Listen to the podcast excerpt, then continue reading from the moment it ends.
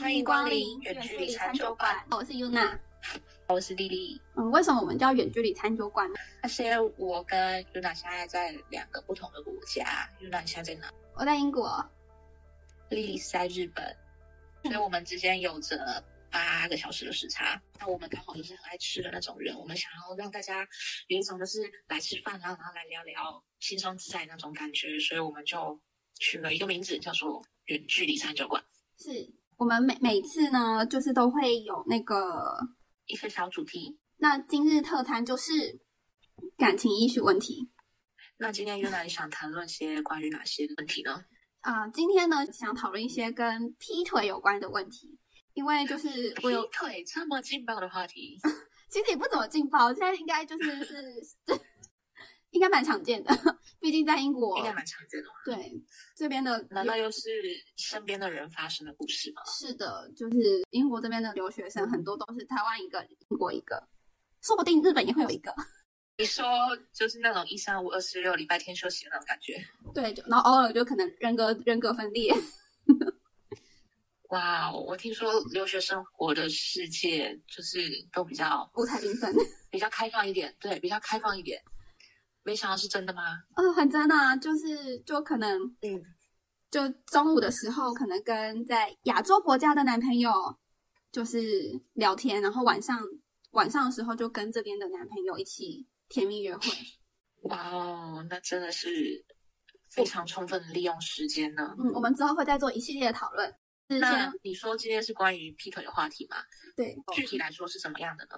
对，呃，因为我有个朋友，他就是劈腿， 然后最近一直被他问了一个问题，就是说，如果他之后就是变回单身，那是我会把他介绍给我身旁单身友人吗？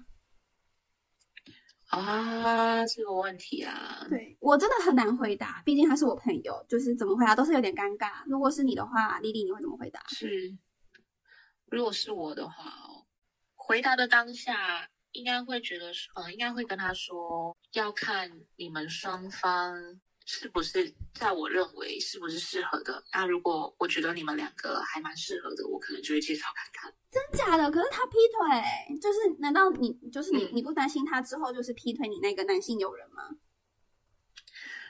可是可能也要考量到劈腿的原因吧。可是因为我在旁边看她劈腿，就是虽然说这这不是我的人嗯生，但是我看她这样劈腿，我真的觉得她男朋友很可怜哎、哦，所以这就回到我刚刚说啦，就是我会先看一下他们两个适不是适合。如果我那个好朋友他是比较不太适合这样子一个，有可能会会劈腿吗？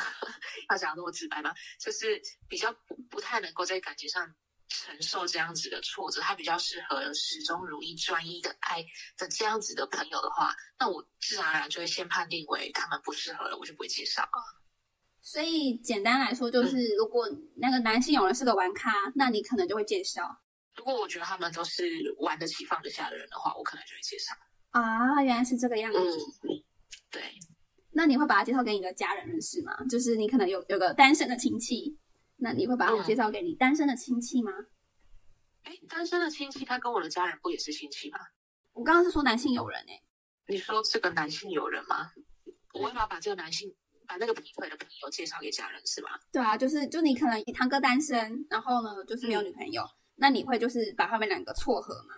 嗯，我我应该不会主动做这件事情。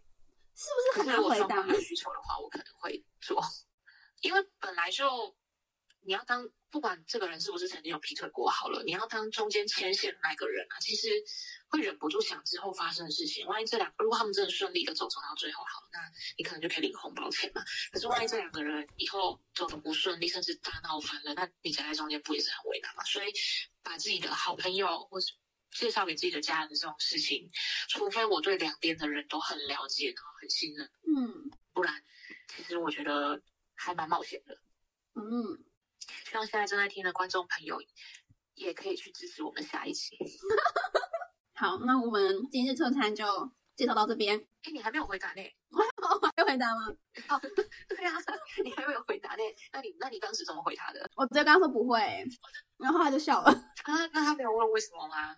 他就说他我这么糟糕到就是连他朋友都不想把他介绍给他朋友认识吗？我就说因为你会劈腿啊，我就说你真的这么直白的说？呃，我真的这么直白的说，我我直接跟他说不会，然后你补充一句，因为你会劈腿。